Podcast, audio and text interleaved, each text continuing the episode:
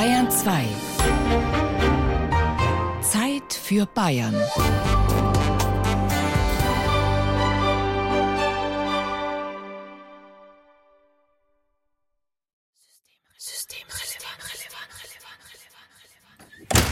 Ja, ging schnell.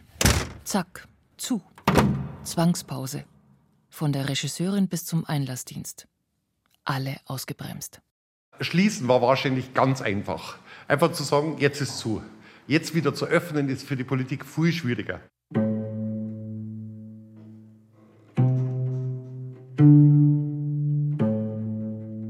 Die Lockerungen? Kinder und Künstler zuletzt bitte. Erst die Biergärten, dann die Kindergärten, dann das Divertimento.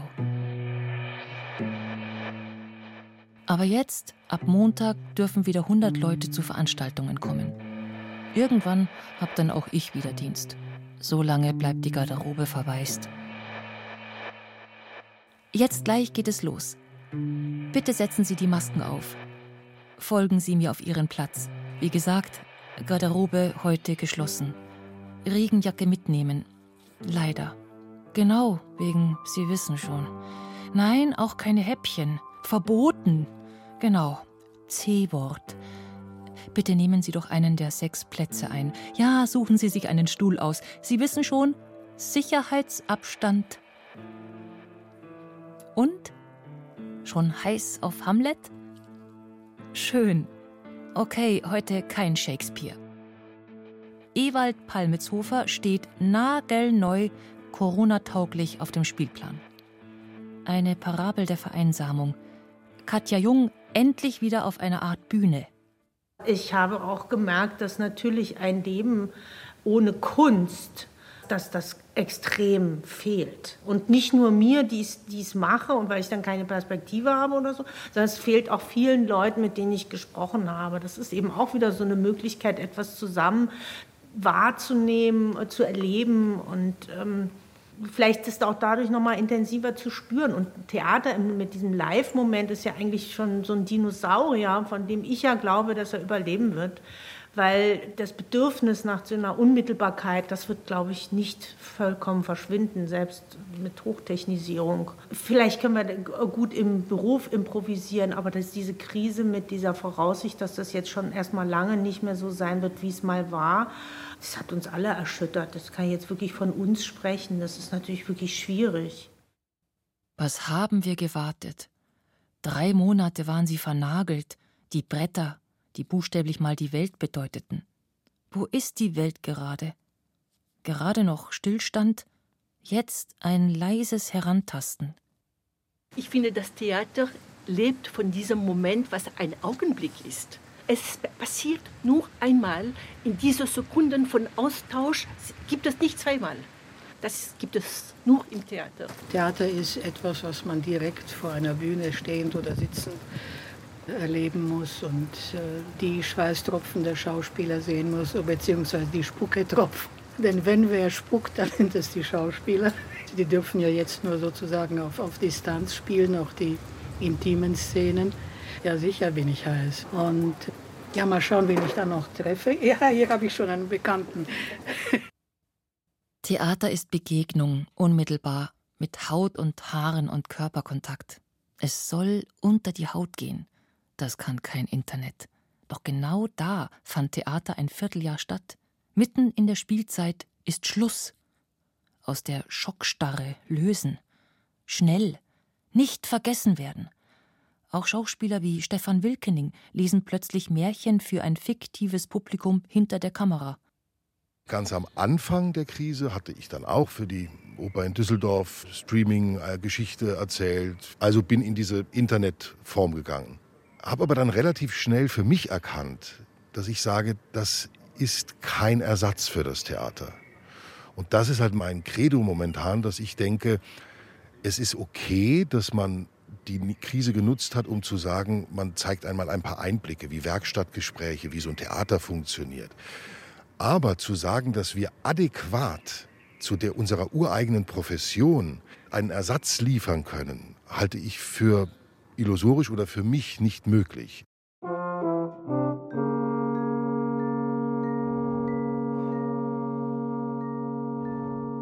Mehr noch fehlt mir, dass ich schon merke, dass ich sage, ich möchte wieder auftreten. Ich möchte in den Kontakt mit dem Publikum. Und dieser Kontakt ist halt ein analoger. Der wird auch ein analoger bleiben. Blick zurück, Mitte März 2020, Shutdown. Aus ist. Alles macht dicht. Kabarettist Christian Springer steht zum letzten Mal vor Publikum. Das war der 13. März in Würzburg. Und jeder wusste, ab morgen sind die Bühnen zu. Es war der letzte Auftritt, das letzte geöffnete Theater. Das wusste das Publikum, das wusste ich. Da war eine Stimmung, das war wie, wie so stell mal den Untergang der Titanic vor. Wenn die Leute nicht in Panik waren, sondern jetzt lassen wir es nochmal krachen. Es war unglaublich. Es war was ganz was Schönes, weil die Leute Obacht gegeben haben und man wusste, das ist jetzt einzigartig. Nachdem auch Theatermacher ihr privates Leben organisieren müssen, vom Homeschooling bis zum Maskenähen, beginnt das Nachdenken über die Zukunft. Schweigen? Warten? Wie lange? Oder reagieren auf die Umstände? Theater via Zoom? Wohnzimmerkonzerte? Es geht um die Existenzen von Menschen und Spielorten. Gerade auf dem Land, abseits von Staats- und Stadttheatern. Ebersberg, altes Kino – für viele in der Kabarettszene ein fester Bestandteil der Tour. Und nun alles abgesagt. Was tun? Geschäftsführer Markus Bachmeier hat keine Ahnung, wie lange der Lockdown dauern wird. Unsere Überlegung war einfach, dass wir jetzt ganz schnell reagieren müssen. Also entweder wir machen die ganze Geschichte nicht mit mit digital und hoffen einfach, dass es möglichst bald wieder normal mit Publikum läuft. Oder wir gehen jetzt den komplett anderen Weg. Wir investieren und zwar in gute Technik. Und wenn, dann müssen wir das ganz schnell machen, weil jetzt ist der Zeitpunkt, dass man reagieren muss. Und wir haben uns halt im Verein und mit allen Beteiligten dazu entschlossen, einfach zu investieren, weil keiner eine Ahnung hatte, wie lange das dauern wird und für uns das der richtige Weg war. Hey, ihr sitzt jetzt daheim bei euch auf der Couch umeinander? Was an dem Begriff Mindestabstand versteht ihr zwei nicht? Ihr braucht nicht meinen, dass ich euch nicht sehen kann, gell? Und, und Sie, oh, Herr Kameramann, ein bisschen besser mitarbeiten. Ist das so schwierig? Hm? Was ist jetzt das? Oh, Grüße. Ach ja, so, ach so, oh, hier so einen Livestream bezahlen und dann gleich Grüße. Ihr wollt doch mich überhaupt gar nicht sehen. Ihr und so steht an einem Samstagabend nach Ostern Kabarettistin Konstanze Lindner auf der Bühne vor leerem Zuschauerhaus und vor zwei Kameramännern. Das Publikum bleibt daheim, hat ja Internet, kann sogar chatten mit der Konstanze. Verbunden im Digitalen. Ein Experiment. Also es war jetzt eine krasse Erfahrung. Also ich fand es jetzt wirklich, wo ich gedacht habe, ich hätte es mir ganz ehrlich ein bisschen schlimmer vorgestellt, muss ich ganz ehrlich sagen. Aber es war es nicht. Also es war eigentlich fast toll. Fast toll? Ach, dann können wir doch eigentlich immer daheim bleiben ist nicht so weit aufs Klo und vielleicht bringt man so den Mann, die Kinder, die Couch Potatoes auch mal weg von Netflix und hin zur Kultur. Mir würde halt dann ein ganz großer Aspekt fehlen, nämlich auch eine Leidenschaft zu meinem Beruf. Und den habe ich halt so gelernt im äh, Interagieren mit Publikum. Ich bin ein Ensembletierchen. Also ich will es jetzt nicht schlecht reden, aber ich will für die Rampensäue in dieser Welt da draußen, die direkten Kontakt brauchen, nur mal kurz sagen, dass es wirklich was anderes ist. Anfang Mai sind wir an dem Punkt, an dem keiner weiß, wann überhaupt Lockerungen für Theater und Events kommen. Und selbst wenn sie wieder dürfen, wer weiß denn, wie viele kommen? Das Team vom alten Kino, Markus Bachmeier und Alexander Liegel, baut auf analog und digital. Wir haben jetzt einen Hygieneplan fürs alte Kino ausgearbeitet und wir sind draufgekommen, wir dürfen jetzt nach dem, was wir uns zumindest vorstellen, von Vorgaben her dürfen wir ungefähr 30 Leute reinlassen. Von 30 Zuschauern kann kein Mensch, kein Künstler überleben, keine Bühne überleben. Das ist unmöglich. Ja, das ist ein Plan, den wir haben, dass wir einfach diese Hybridveranstaltungen mit Publikum, mit wenig Publikum und dafür viel im Livestream. Und um die Zuschauer kämpfen wir halt jetzt gerade im Moment. Das ist ein sehr schöner Begriff, Hybridtheater. Hybrid, Kabarett. Das klingt modern. Das ist, muss irgendwas Aktuelles sein. Genau, Hybridtheater, Hybrid-Kabarett. Das ist das eine. Und das andere sind halt wirklich Sachen, dass wir sagen, jetzt haben wir diese Technik und die, ganz egal wie lang irgendein Virus durch die Gegend geistert, wir wollen äh, die auch filmisch benutzen. Wir machen da jetzt Sachen, die mit dem alten Kino zu tun haben, die eine Serie werden, die also richtige eigene, erfundene, gedrehte Sachen.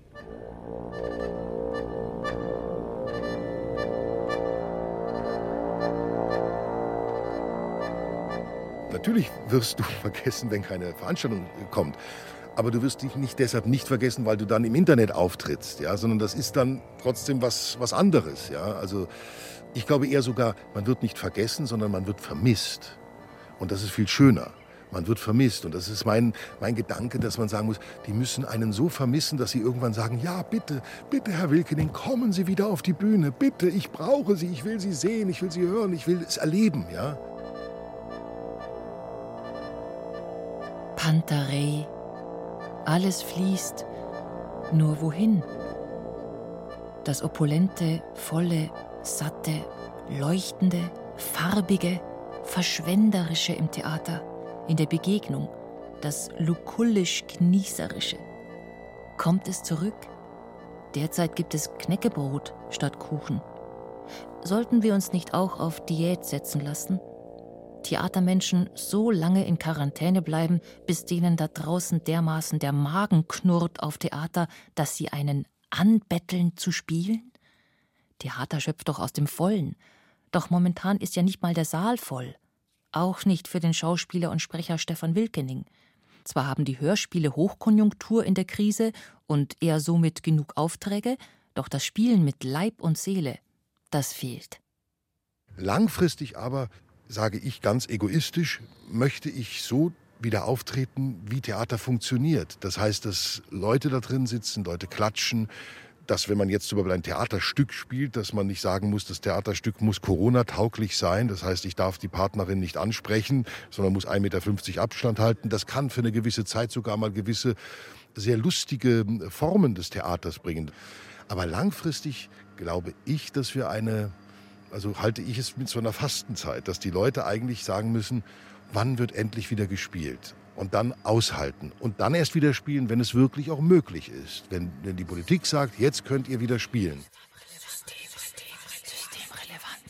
Natürlich sind wir systemrelevant. Wir geben den Leuten was mit. Es ist Leidenschaft, es ist Liebe, es ist ein warmes Gefühl oder auch mal was zum Weinen oder zum Wütend werden. Unsere Kunst ist ja genau das, dass wir dem jemandem was mitgeben, live mitgeben. Also, dass wir jetzt hier sitzen, ist das systemrelevant? Wenn ich mit meiner Schwiegermutter ein Gespräch führe über die Sinnhaftigkeit der Welt, ist das systemrelevant? Natürlich ist das relevant.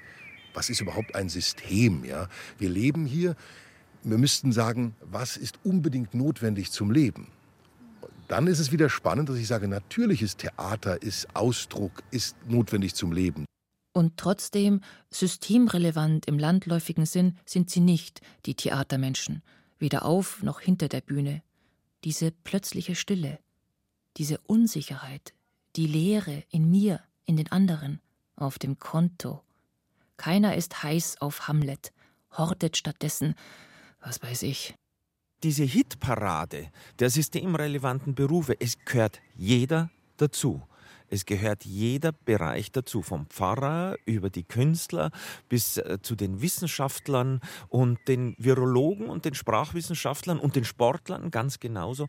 Das macht ja unsere Gesellschaft aus. Das macht uns so einzigartig. Das macht das Leben auch schön. Und wenn man das nicht verstanden hat und bloß klatscht für die und die, das teilt die Gesellschaft. Und das, glaube ich, wird wirklich bleiben. Wir werden nicht eine bessere Gesellschaft, sondern ich sehe wirklich die Gefahr, dass es zu noch mehr Spalterei führt. Ich kann ja gar nicht anders. Also ich kann mich schon ins Internet vertreiben lassen, aber da will ich nicht hin. Ich will auf die Bühne, ich will zurück auf die Bühne. Und deswegen sage ich, mir muss niemand sagen, dass ich systemrelevant bin. Ich bin's, ich weiß es. Er ist seit dieser Woche wieder da. Christian Stückel, der Intendant des Münchner Volkstheaters, hatte die Spielzeitpause vorverlegt. Jetzt gibt es einen neuen Spielplan ab 24. Juli. Fünf Stücke, fünf Teams an fünf Orten. Tabori, Hader, Kafka stehen dann im Programm. Geprobt wird Corona-konform. Auf Abstand, bei weniger als 1,50 Meter mit Maske. Disziplin. Freilich ist er froh, dass er wieder darf, der Stückel. Erst keine Passion in Oberammergau, dann keine Spielzeit. Und jetzt kleines Team auf der Probenbühne und auch als Regisseur Abstand. Immer noch. Also ich glaube, ich bin der, derjenige, der sich am härtesten tut, glaube ich, bei allem, weil ich, ich, ich bin ein Regisseur, der ständig auf Bühne läuft und ständig die Schauspieler anpackt und sagt, jetzt drück einmal und jetzt mach einmal. Und vielleicht wird das auch alles furchtbar fad, was wir machen. Also, das wird sich dann auch sagen. Aber ich glaube, das wird für uns alle eine Herausforderung. Also, du kannst im Augenblick keine Liebesszene auf der Bühne machen. Und wenn, dann musst du irgendwie eine Plexiglasscheibe dazwischen stehen und dann können sie die Plexiglasscheibe anknutschen. Also, es wird sicher spannend, wie man damit umgeht. Sicherheitsabstand. Abstrus und absurd das Wort. Wenn etwas sicher ist, dann haben wir doch im letzten halben Jahr gelernt, es gibt keine Sicherheit. Nirgends. Sicherheit ist ein Gedankenkonstrukt und gut für die Versicherungsbranche. Und Theatermenschen wissen das doch, wie unsicher das Leben sein kann, wie wechselhaft, wie das Wetter. Die müssen doch bitte vorsorgen. Da platzt mir gleich wie dem Christian Springer der Kragen. Und ich kann es einfach nicht leiden, wenn man dann hergeht und sagt, na ja, Künstler, das weiß man doch, wenn man da mit 25 diesen Beruf ergreift, da steht man halt nicht ganz oben bis auf die Stars. Ja, aber Herrschaftszeiten, äh, die schlechten äh, Dinge gibt es auch in jedem Beruf. Ich, ich, kann doch nicht zu jemandem von der Bundeswehr sagen, na ja, aber wenn der erschossen wird, das wusste der doch, dass es äh, so weit kommen kann. Das ist scheiße, wenn der in Afghanistan erschossen wird. Oder wenn sich ein Arzt ansteckt mit AIDS bei irgendeiner Patientin. Ja, als Arzt weiß man doch, dass man sich da anstecken kann im Krankenhaus. Ja, was denn für ein Blödsinn? Da haben wir nämlich überhaupt keine Berufe mehr. Deshalb will ich auch weg von dieser immer, dass wir immer nur dann äh, erwähnt werden, wir Künstler, wenn es um diese Alimentierungen geht, die sehr, sehr wichtig sind, natürlich. Aber wir dürfen uns nicht darauf zurückziehen, zu sagen, dass es dann heißt, ja, für die müssen wir jetzt auch noch, Hauptsache, sie kriegen Geld und dann ist gut. Nee, das darf auch nicht sein, sondern wir müssen sagen, nein, ihr braucht uns. Ja, ihr braucht uns, ihr Menschen da draußen in saturierten Zuständen, mit der Euphorie plötzlich das Digitale entdeckt zu haben. Ihr habt es längst begriffen, dass ihr uns braucht und wir brauchen euch. Theater funktioniert doch nur so, miteinander im Austausch, an der Bar, beim Anstehen an der Garderobe, im Saal, im Café. Was wird Theater nun sein? Werden. Krise im Theater. An der LMU forschen Theaterwissenschaftler an den Transformationsdynamiken der darstellenden Künste. Institutsleiter und Professor Christopher Baum hat aber mit einer Krise wie jetzt nicht gerechnet. Es ging zunächst darum, ob oder wie Theater sich verändert, um Zuschauer zu finden und zu binden. Was sind die Folgen für die freie Szene? Ja? Was sind die Folgen für die Institution Stadt- und Staatstheater? Das hat auch was mit Legitimation zu tun. Und das können wir nur beobachten am, am, am lebenden Objekt, hoffentlich noch am lebenden Objekt was sind mögliche Formen des Theaters, die jenseits von dieser gewohnten Versammlung von 500 bis 1000 bis 2000 Menschen. Ja, weil wir müssen ernsthaft uns fragen, wie kann Theater anders aussehen, zumindest kurzfristig. Fürs Nationaltheater gibt es derzeit 50 Plätze im Balkon und ersten Rang fürs Montagskonzert zu kaufen. Da fühlt man sich ja fast wie der Märchenkönig, der sich Musiktheater allein angeschaut hat. Wird's am Ende noch elitärer? Die Oper hat es fast mit am schwersten, nicht? Und das hängt nicht nur mit der Größe der Häuser zusammen, sondern mit der Zusammensetzung des Publikums. Wenn wir in den nächsten Jahren, anderthalb, zwei Jahren, keinen Impfstoff finden, wer wird in die Opernhäuser gehen? Wir wissen, statistisch gesehen, der Opernzuschauer ist im Schnitt 60 Jahre alt. Aber den letzten beißen immer die Hunde, die Freiberufler, Kostümdesignerin, Maskenbildnerin, Regisseur, Bühnenbildner, fahrendes Volk vormals. Ich habe lange gebraucht, bis ich das Gefühl hatte, dass ich die Berechtigung habe, Soforthilfe zu beantragen. Also weil ich immer ins Verhältnis gesetzt habe, inwiefern ich wirklich schon in der Krise stecke und dass es tatsächlich zwei bis drei Monate gedauert hat bei mir, dass ich gemerkt habe, dass ich ein selbstständiges Unternehmen eigentlich habe und dass das in der Krise ist. Das Prinzip der freien Szene ist, von Förderung zu Förderung zu leben und zu arbeiten. Nun sind viele in der Warteschleife. Kommt die Projektförderung trotzdem noch? Und was tun mit dem bereits ausgezahlten, wenn man gar nicht spielen kann? Frauke Zabel hat eine Wiederaufnahmeförderung für ein Stück von 2019 und fühlt sich ausgebremst. Weil ich gemerkt habe, dass ich halt nicht ins rein digitale Format möchte. Also es wäre so die einfachste Lösung gewesen, einfach zu versuchen, es zu übertragen. Und da habe ich aber gemerkt, dass mir auf jeden Fall was fehlt. Weil ich glaube, also zumindest das Stück, was ich jetzt gerade machen möchte, lebt halt davon, dass es ein Austausch ist zwischen Personen, die zusammenkommen. Und die Vielfalt? Beginnt nächstes Jahr das große Aussieben? Einsparungen, Kulturetats kürzen? Werden die Theatermenschen es klaglos hinnehmen? Die Letzten, die wieder arbeiten dürfen, aber die Ersten, die sparen müssen? Ein Rettungsschirm für die weltweite freie Szene? Das wäre mal was. Also im Moment würde ich sagen, oder ist ja relativ offensichtlich geworden, dass die Solidarität an Nationalgrenzen, an Staatsbürgerschaften ziemlich schnell wieder aufhört, wenn die vermeintliche Bedrohung vorbei ist. Solidarität hört halt nicht auf, wenn es mir plötzlich wieder besser geht, sondern da fängt sie ja erst an, weil dann kann ich zurückgeben. Aber wir müssen da, glaube ich, schon irgendwie an vielen Punkten auch Solidarität sagen und zu schauen, wo kannst du da weitergehen. Also wenn dann um die Neuvergabe der Gelder, müssen wir vielleicht mir auch ein bisschen uns einbremsen lassen, um zu sagen, dass die Vielfalt erhalten wird, muss das Geld halt anders verteilt werden.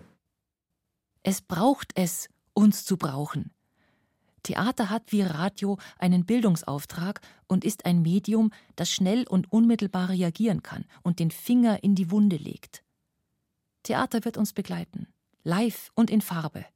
Hoffentlich nicht mit Corona-Stücken, sondern Zähne zeigen, unverzichtbar bleiben. Sobald wir wieder dürfen, werden wir uns wieder umarmen, werden wir wieder rapfen auf der Bühne und werden wir uns wieder anlangen.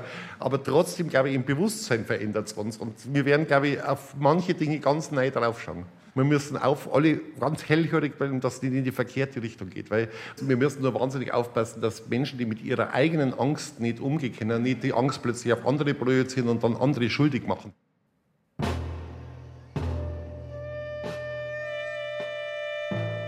Wir brauchen gerade in Krisen weniger Drama, mehr Theater.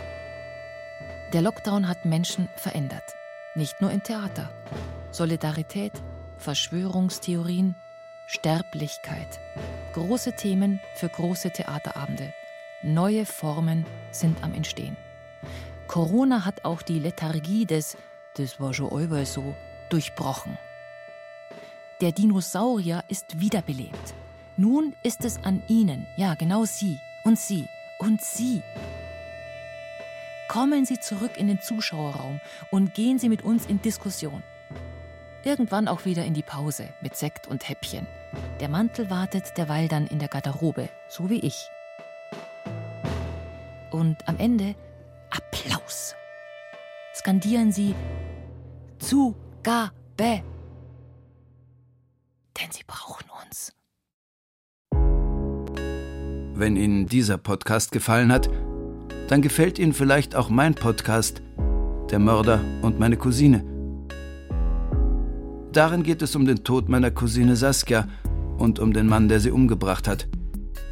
Der Angeklagte saß drei, vier Meter von mir entfernt. Es war schlimm, den anzuschauen. Solche Augen habe ich in einem Prozess so noch nie gesehen. Kalt, irgendwie eiskalt und äh, tja, unheimlich. Alle Folgen des True Crime Podcasts Der Mörder und meine Cousine gibt es unter bayern2.de und überall, wo es Podcasts gibt.